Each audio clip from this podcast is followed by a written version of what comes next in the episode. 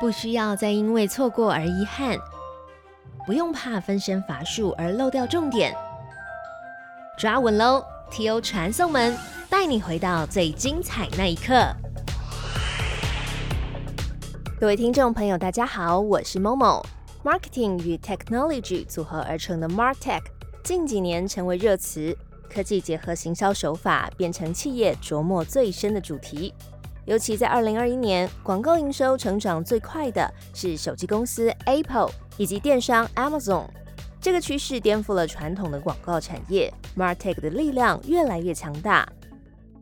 经济部中小企业处下的女性创业飞燕计划，提供女性创业者各阶段所需要的帮助。在六月就找来专业的女性经理人来解密 Martech 数位经济浪潮。今天要带你听听台湾微软首席营运长陈慧荣 Flora。面对数位行销带来的全新挑战，有哪些分析？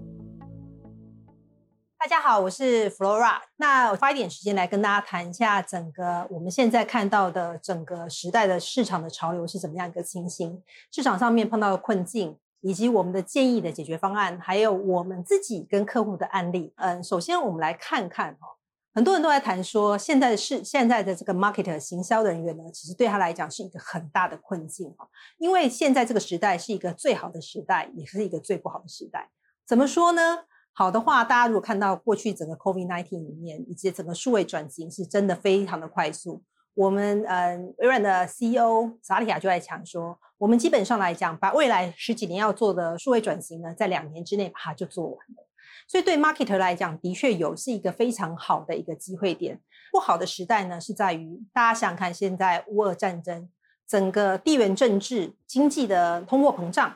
还有整个大家的不同五代、不同 generation 的这个喜好。以及现在我们的隐私权以及 Cookless，那有面临这么多的挑战，对 marketer 来讲，他应该何去何从？怎么样在这个呃最好的时代，在也是最坏的时代里面，真的是可以把握良机，能够往是往前来迈进呢？那我们接下来看看现在市场上面到底发生了什么事情？呃，我们发现很多的呃在在 marketer 在谈的时候，其实第一件事情就是客户的资料。那么我们发现，在企业里面，很多的客户资料其实是散布在各个不同的部门里面，每个人手上都有客户的资料。但是我们要谈说，那客户的洞察是什么的时候，个个没把握。那为什么是这样一个情形呢？是成通常我们会发现的是，业务部门有业务部门的资料，市场行销部门有市场行销部门，彼此不 talk。那还有服务部门、客服部门，还有客服部门资料。所以我们发现很多的这个市场的这个资料呢，都是 working 在 silo 里面。那造成大家彼此没有办法通透，所以大家就没有办法有一个客户 end to end 整个完整的它的呃的这整个 life cycle 呃的这个全貌，所以造成每次我们在做行销活动的时候，呃，可能大家常会听到就说，哎，我在做行销活动的时候，好像 sales 觉得，哎，好像没有相关的这个 connection 在这边，我好像在这边呃其实是没有整合的。那嗯，再提一个呃比较具体的例子，这个呃 motion 就是 online to offline，offline to online。但是我不知道大家有没有发现，online 跟 offline 通常是两条线，完全不 talk 的。哦，那我自己就发生过这个情况。前阵子呢，我要买一个野餐垫，那因为非常时间非常紧急，我那时候叫某某，这个已经时间已经来不及了，所以想说啊，那我就去找一下附近的这个大卖场，应该有卖吧。那我就先想说，哎，这个先上网找一下它的 online store，啊有的话我再去买。而且上来有 online store 之后，还好我要出门之前，我先打了个电话，你就打，等下问他说：“哎，我要我在你们 online store 上面有看到这个东西，那请问一下，我在哪一个店可以买得到？offline 的这个店员呢？他告诉我我不知道，因为 online 跟 offline 是完全不讲话的，所以我只好打电话到一个一个大卖场去确认我要的东西到底在什么地方。好，所以这就是一个非常典型的 online 跟 offline 没有结合的一个情况。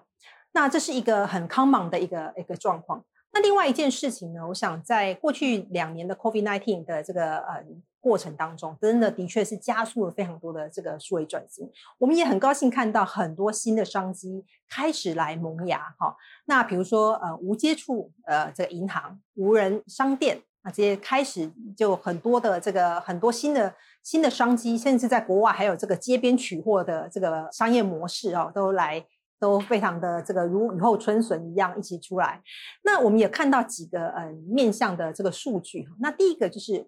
我想大家都不意外的，整个网线线线上的这个消费哦，有很大的突呃这个突破。那台湾的这个整个 online 的这个 shopping 年，在过去呢也成长了二十八 percent，是非常高的一个突破。那前阵子我在跟 Momo 的总经理在聊的时候，跟 Jeff 在聊的时候，他就告诉我说，哎，他们发现一件非常有趣的事情，就是整个消费的年龄层是在往上提升。就是以前呢，他很多 online shopping 的人都是年轻人，现在年纪呢有望面面渐渐往上的这个趋势。那也有接触到一些以前从来不 shopping 的人，像我一个朋友很有趣，他就非常坚持说他要保护隐私权，就绝对不上网 shopping，他连去餐厅定位他都要用。一个假名去做定位哈，但是这次 COVID-19 来了之后，他还是得乖乖的上网去买东西哈，因为在整个 lockdown 的时候，他除了上网买以外，没有没有地方可以来来 fulfill 他可以来做 shopping 的动作，所以我们看到 online 跟 offline 其实大概二十到三十 percent 的呃 online 的这个 shopping 在二十到三十 percent 的成长。另外一个件事情非常有趣的就是客户的忠诚度受到挑战，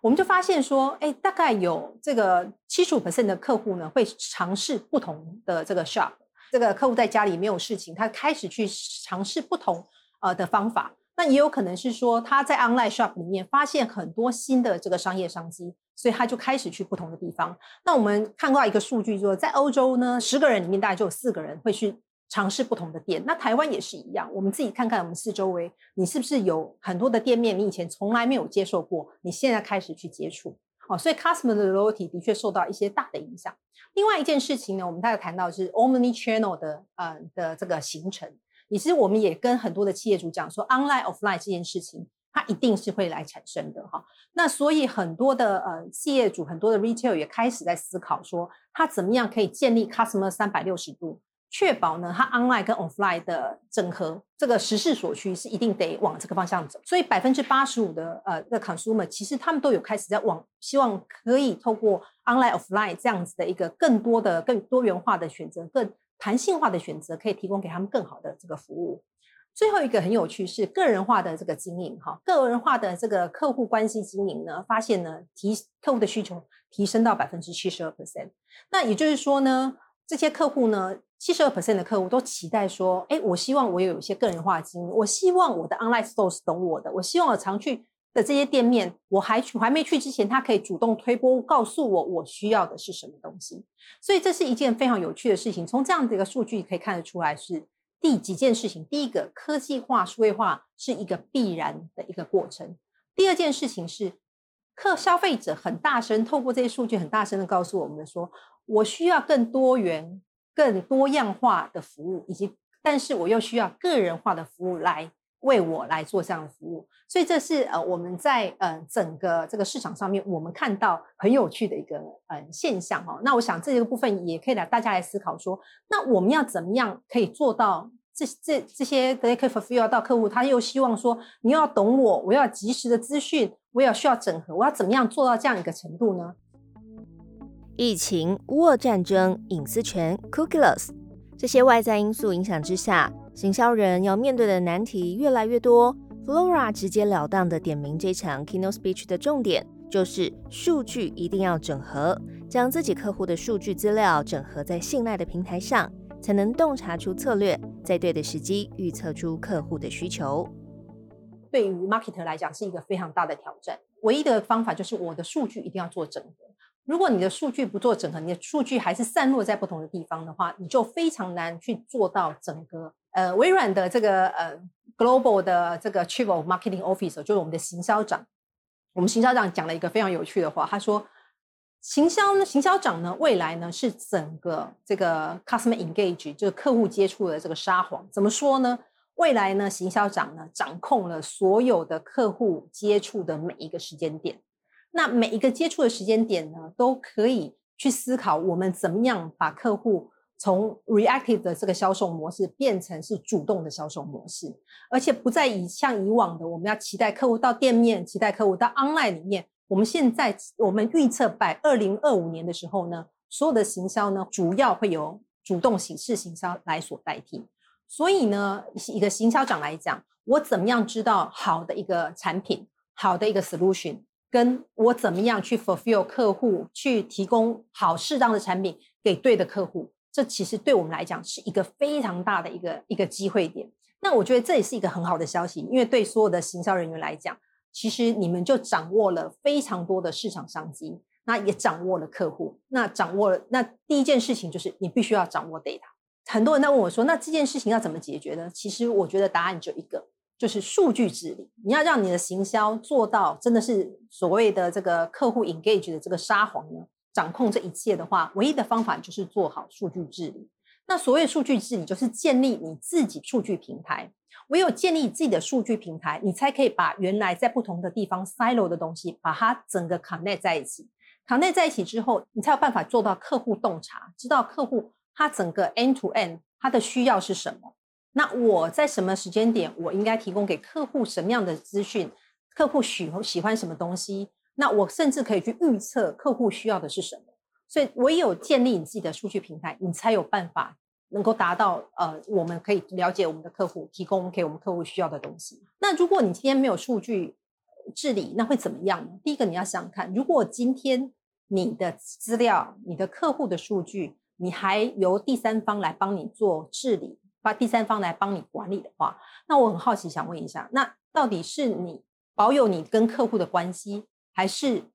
别人？拥有你跟客户的关系，那如果你没有拥有客户关系，你让第你怎么会放心让第三方来帮你做这件事情呢？第二个的话是，如果你没有拥有这个这个数据平台的话，那你怎么样让客户的他的需求跟你的公司的呃这个整个治理的这个方向，公司的整个 strategy 整个策略，你怎么样可以来 align？好，那你怎么样 fulfill 他们的需求？那你怎么样可以开始透过你了解客户来做一些相关的这个创新呢？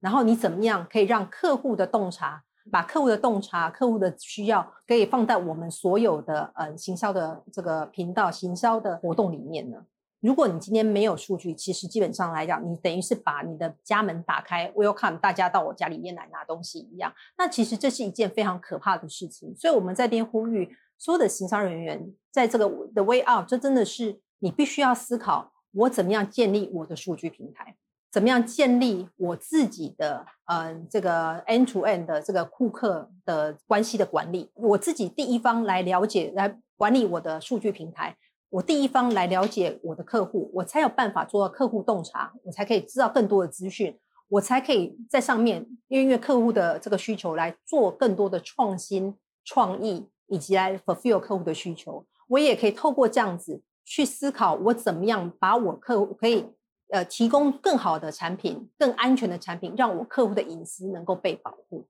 啊！所以这是唯一的一个方法去做所谓的数据中台。可能要思考一下，那这个数据中台怎么样 work for you 哈？第一个，如果你是这个企业主，我们就在谈，就是你一定要让你自己拥有这个数据平台，自己要建立数据平台。所以很重要一件事情，你的企业主的话，你一定要思考你要怎么样去找到一个可以信赖的合作伙伴。它可以有个平台 platform，让你这个 platform 是安全、可以延展的、可以 scalable 的。好，那是一个国际化的，可以提供给你很多的这个服务的。如果你今天是一个 service provider 哈，你要思考一下，你怎么样帮客户在他的这个客户端，在他公司里面去建立他整个 end to end 的这个数据平台。那如果你今天是一个 agency 呢，你是一个提供服务的这个 agency，那也没有关系。透过这样整个数据平台的这个治理，其实大家要更思考的一件事情是：我怎么样用我产业知识的 know how，可以往上面去 build up solution。那这个 solution 那个解决方案呢，是可以跟我客户的数据中台做连接的。所以你要思考，你要怎么样跟客户的数据中台有个连接性。那这样的话，就是一个比较完整的一个做法。Flora 也举例，以前微软也是数据散落在各平台，透过 GDP 工具之后，让整个团队了解客户，并借由 AI 分析，将对的资料传送到对的销售管道。像微软在2021年推出的产品 Viva，就是在疫情之后，透过数据资料了解客户行为而开发的新产品。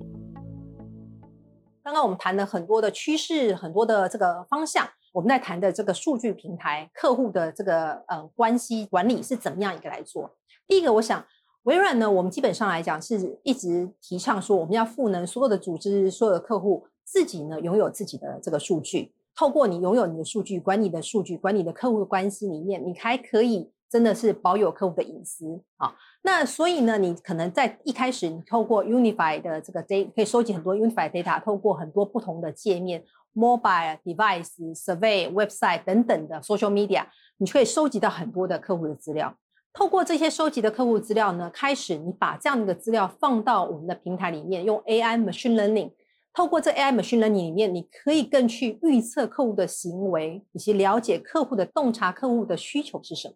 那透过这些 analyze 这些预测之后呢，你就开始可以去规划出来你客户的整个客户的旅程是怎么样一个情况。然后透过这样一个资讯、这样的情报呢，你才可以去决定说，那我到底要下什么广告是对客户来讲是最有效的？那我隐藏的客户可能在什么地方？那我要透过什么样的方法来跟他可以有一些接触？嗯，再举一个例子，大家可能会比较清楚一点。最近微软有一个新的产品叫 Viva，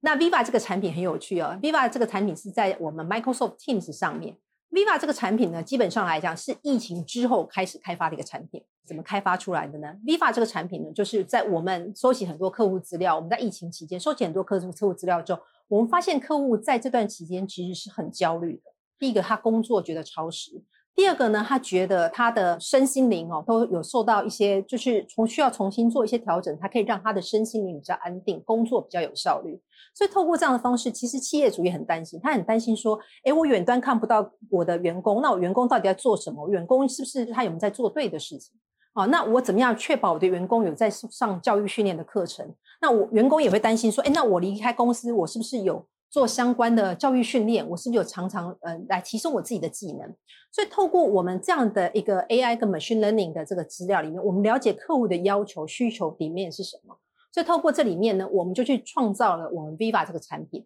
让我们 Viva 这个产品里面里面呢结合几样东西。第一个，我们结合让我们的客户可以有一个到一个时间点下班的时候，他虽然在家里，但是他一个虚拟的下班时间的提醒，提醒他说：“哎，你要开始 read up 咯。第二件事情是说，哎，提醒他说，你可以回去看一下，你是不是有一些 insight 哈？比如说，你过去在这一周里面，你是不是有跟哪些人做固定的 one on one，跟哪些人开会？那这些开会是不是有效的？第三件事情呢？呃，以主管来讲，他也可以去看说，哎，我的员工是不是下班时候都还在工作啊？他是没有记名的，但是可以看到我整个员工的工作的情况。那从这个里面呢，我就可以更了解我的员工是怎么样的情形。所以这就是整个 end to end 微软利用这样子一个平台去设计我们新的产品。我想透过这样子的三百六十度的一个 customer 三百六十度的这个整个平台的包围呢，我们才有办法知道我们怎么样去个人化客户的需求，可以来个人化的客户体验给客户。我们也可以把我们拿到的资料，把它 transform 变成客户需要的产品。我们也可以。透过这样子的资讯呢，去了解有哪些客户我们还没有接触到，或是哪些客户特别喜欢的资讯，我们去可以透过这样子接触到客户相关联的一些讯息跟一些频道、一些 channel 在这个地方。所以这就是所谓微软在做的 customer experience 的一个 platform。那接下来呢，我跟大家谈一下微软自己我们自己行销里面，我们到底是怎么样来呃透过这整个数位平台数据治理来做到我们的行销上面哈。那过去微软其实也是一样，跟大家很多企业一样，就是 sales 有 sales 的 data，marketing 有 marketing 的 data，marketing 的每个产品线可能 data 都还是散落在不同的地方。那我们后来呢就 implement 了 global demand center，那这个是全球统一的一个 global demand center。所以第一件事情是所有的 marketing activity 我们有固定的这个模式，所有的活动、行销活动有固定的模式，从 field 从 corporate drive 都有固定的模式，然后把它。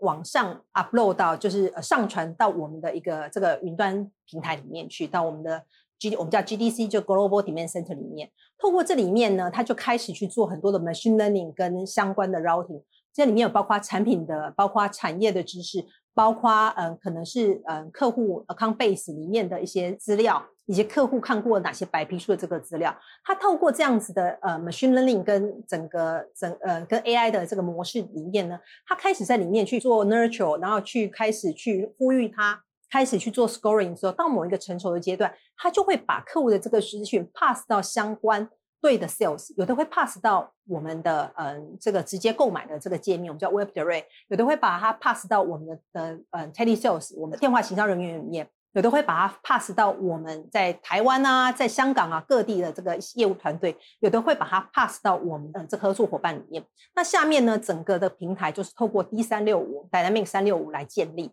那除了这个以外呢，我们更棒的一件事情是把所有的 Dynamic 跟我们的 M 三六五 Teams 会结合在一起，所以这所有资讯同全部都会到客户的 email 到 Teams 里面去提醒他，所以他不用再去做额外的功夫。那除了这个以外呢，我们其实也 care 我们的消费者。在使用我们的产品之后，到底我们在使用呢？所以我们有一个 post sale 的 nurture，就是 post sale 我们卖完售后服务之后，我们还有一个 nurturing，跟我们的嗯行销关系的这个经理 marketing，然后以及我们的客户的关系部门追踪，去去确保客户在整个使用上面是非常顺利的。所以这就是我们的这个整个 global demand center，透过这样整个 end to end，把我们 field 的 marketing 的资料。可以完整的拿到我们的连接到我们的业务团队，甚至连接到我们后面的售后服务部门，让我们整个一连串，我们可以更了解我们的客户是他什么地方需要我们来帮忙。那除了这个以外呢，我们也有 global engagement 的这个 program，其实就是 marketing automation 的一个一个 tool。